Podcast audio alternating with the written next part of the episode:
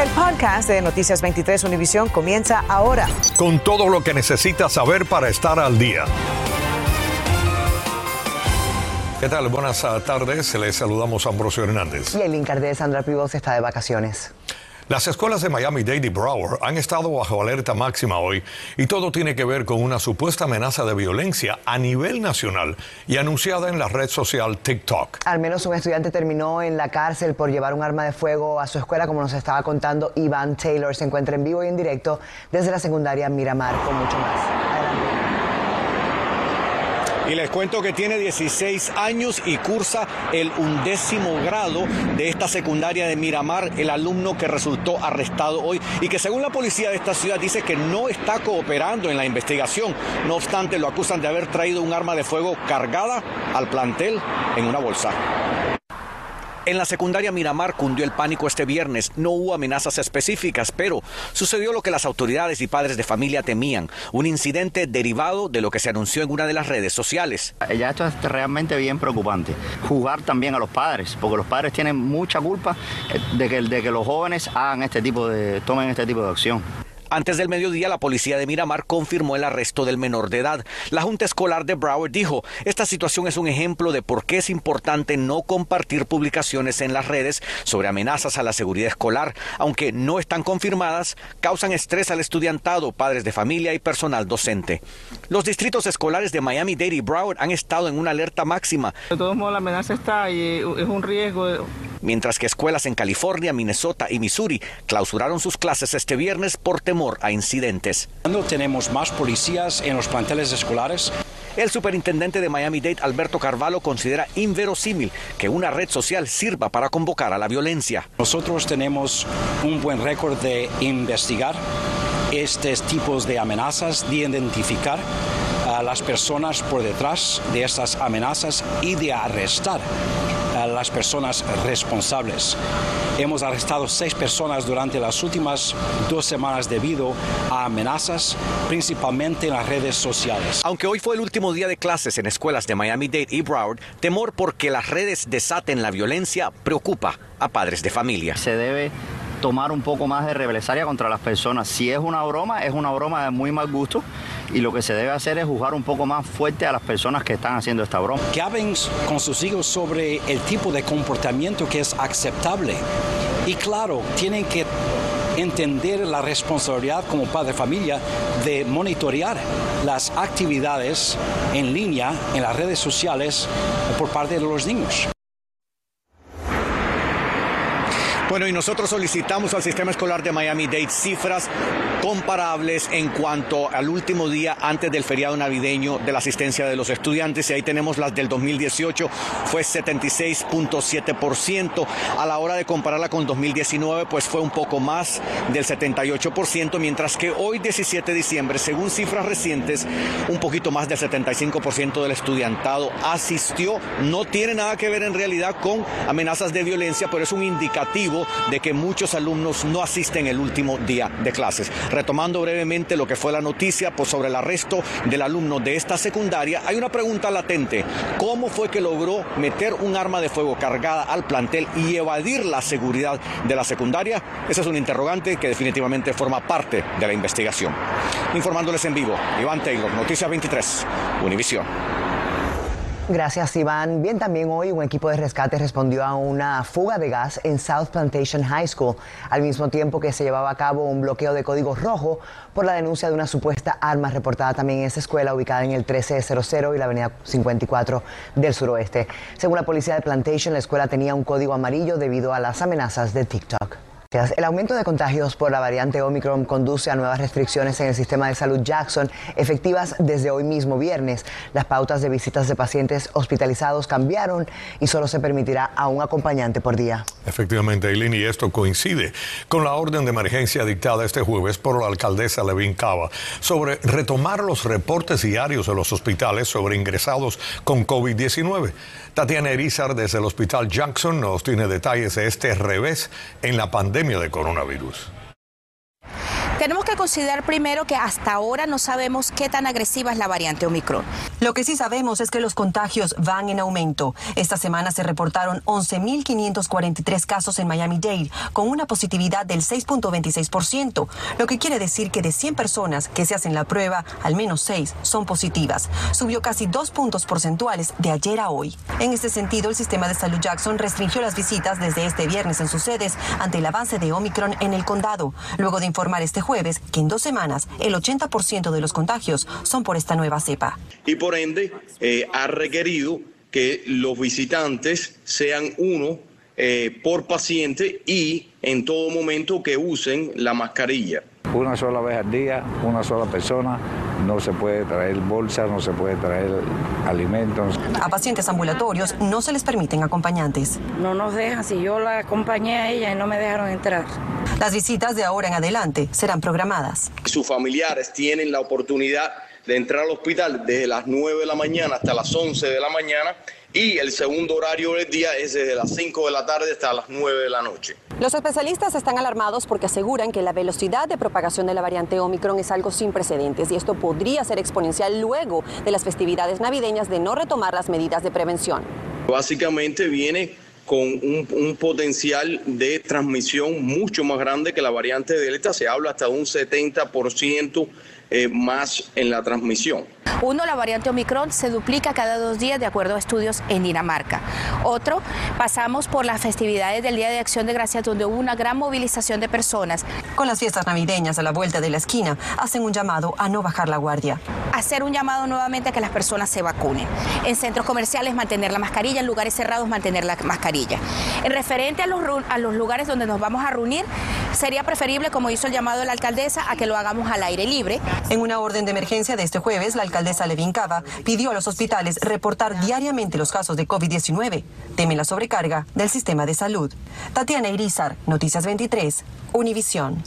Y bien, estos aumentos en los casos han reactivado el temor de muchos de que de nuevo están buscando entonces lugares para hacerse la prueba y nuevamente estamos viendo largas colas. Olance Nogueras nos dice qué opciones tenemos.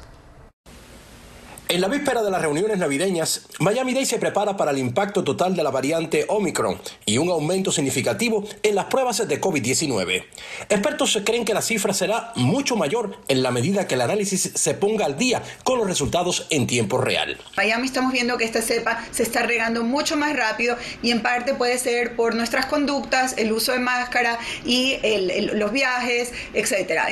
Los sitios de prueba del condado, incluido el Tropical Park, están experimentando un aumento en la demanda esta semana. El jefe de las operaciones de prueba de Miami-Dade dijo que eso es probable que haya una combinación de más personas que se están enfermando, así como un mayor interés en las pruebas durante las vacaciones navideñas, ya sea como precaución antes de viajar o visitar a la familia los requisitos de prueba para volar a aeropuertos extranjeros. He visto fila aquí, no hay appointment en ningún otro lugar, están muy llenos los, los lugares. La línea de automóviles que por lo general tenía una espera de 15 minutos en el Tropical Park se ha incrementado hasta cerca de una hora. Noticias 23 se llamó a farmacia y clínicas para verificar qué tan rápido devuelven los resultados, pero algunos exigen que haga una cita, otros aseguran que están reservados para las próximas semanas. Nadie te garantiza resultados inmediatos. Los vuelos y cruceros internacionales no aceptarán las pruebas caseras que puede comprar en su farmacia local y que ofrecen resultados inmediatos como Now por 25 dólares. Por ahora, estas pruebas caseras son muy útiles para evaluar si usted ha contraído o no esta variante Omicron del coronavirus. Hola, Logueras, en Noticias 23, Univisión. Infórmate de los principales hechos del día. En el podcast de Noticias 23, Univisión. A todo esto, el gobernador Ron DeSantis anunció hoy en conferencia de prensa en Ocala la nueva terapia monoclonal preventiva de AstraZeneca, disponible en el estado para pacientes inmunodeprimidos. DeSantis estuvo acompañado del doctor Joseph Ladapo, cirujano general del estado, quien aseguró además que la nueva terapia reduce un 77% el riesgo de desarrollar COVID-19.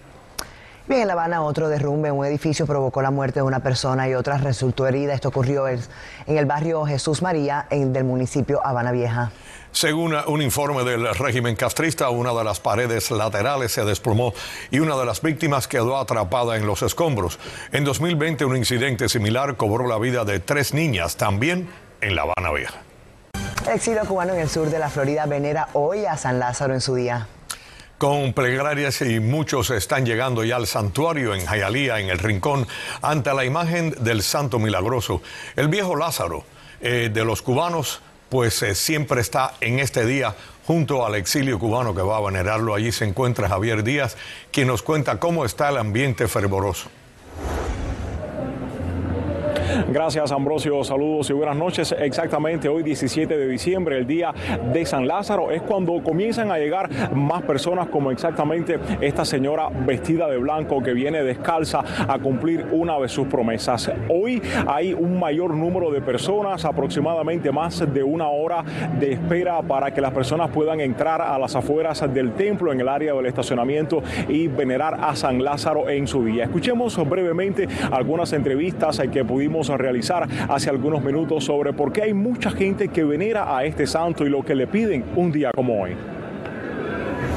¿Qué le estás pidiendo este año? Bueno, todo no te lo puedo decir porque si no, no se da. Pero en parte salud para todas las personas y que toda esta pandemia se acabe y que acabamos de salir todo el mundo de toda esta situación. Es un día especial para los cubanos y más lo que hemos venido pasando trabajo, mucho trabajo es el santo de nosotros. Y tengo que venir a piel por mucha salud que me ha dado a mí y a muchos seres queridos. Eh, es un santo milagroso que como, como yo ha dado muchas pruebas, ha salvado muchas vidas y solo los cubanos y muchas personas del mundo sabemos lo que significa este día para nosotros y muchas personas de la religión yoruba también veneran a San Lázaro, pero en este tipo de religión se conoce como Babalú allí. También los cubanos en la isla veneran a San Lázaro en el segundo lugar después de la caridad del cobre en cuanto a la popularidad debido a las sanaciones que dicen y que han tenido evidencias de que año tras año, según su historia y tradición, ha venido ocurriendo. Ya para despedirme les recuerdo que la Santa Misa será a las 7 de la noche. En vivo desde Jayalía, soy Javier Díaz en Noticias 23, Univisión. Gracias, Javier. Tras cuatro años de demoras para atraer hasta el centro de Miami el Trail Rail o Tri Rail, ahora el proyecto enfrenta otra controversia. Y es que se reveló que hubo errores en la construcción de la plataforma. Nuestro equipo fue el único, de hecho, en acompañar en el día de hoy a las autoridades a una revisión. Erika Carrillo estuvo allí. Para entender cuál es el problema que impide que los trenes públicos de Tri Rail lleguen hasta el centro de Miami, la comisionada Raquel Regalado visitó hoy la estación que sigue vacía tras descubrirse que los contribuyentes pagaron 43 millones de dólares por esta construcción, pero los trenes aún no pueden operar aquí. Esta estación se creó específicamente eh, para darle acceso a las personas eh, a eh, downtown de Miami. En este momento va hasta el aeropuerto, ¿no? pero queríamos este pedazo y gastamos mucho dinero de los contribuyentes. Trail Rail debió estar listo para llegar al downtown en 2017 pero la semana pasada, cuando la comisionada Regalado cuestionó al director de esa agencia tras cuatro años de atrasos, se descubrió que han habido algunos errores en el diseño y en los permisos. La plataforma que pagaron los contribuyentes es básicamente este sitio, el lugar en donde se estaciona el tren al llegar al centro de Miami. La plataforma tiene mil pies de distancia y según los ingenieros de Bright Light, el problema ocurrió en dos partes de los tramos, exactamente cuando el pasajero necesita subir al tren. Claramente aquí los trenes caben de Tri-Rail eh, físicamente. Lo que, las modificaciones que hay que hacerle a la plataforma, eh, de verdad, eh, con el tema de acceso de, para el handicap y para tener un acceso nivelado para que el tren pueda acomodarse. La construcción y el diseño estuvo a cargo de la empresa privada Brightlight, que también opera sus trenes en esta estación.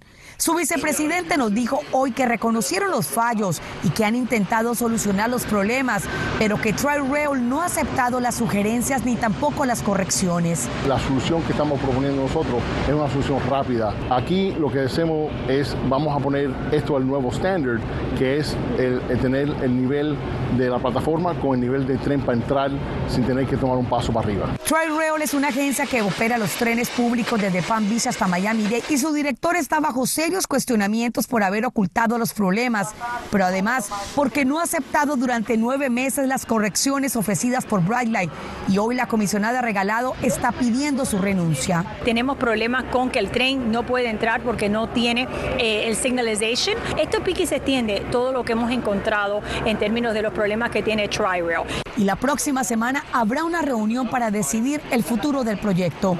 Erika Carrillo, Noticias 23 Univisión. Bienvenidos a la información deportiva. El Miami Heat continúa en la carretera y hoy está en Orlando para enfrentarse al Magic en poco más de media hora. El equipo se mantiene con varios de sus regulares fuera. Adebayo sigue recuperándose de la operación en el dedo pulgar de su mano derecha y estará fuera al menos otras tres semanas. Hero sigue siendo evaluado día a día con molestias en el cuádriceps de la pierna derecha. Kelly Martin continúa protocolos de salud y seguridad del COVID-19, mientras que al capitán Jimmy Butler el equipo le está dando tiempo hasta que se sienta perfectamente su lesión en el coxis. Su regreso depende de cuán necesario se haga para un Miami Heat que el miércoles con todos ellos fuera le ganó un partidazo a los Sixers en Filadelfia. Los Miami Dolphins regresan a la acción pasado mañana domingo en el Hard Rock Stadium de Miami Garden, recibiendo a nuestros rivales divisionales los Jets de Nueva York y hasta ahora no cuentan con sus running backs regulares, ya que Miles Gaskin, Salvon Ahmed y Philip Lindsay están en la lista de reserva del COVID-19.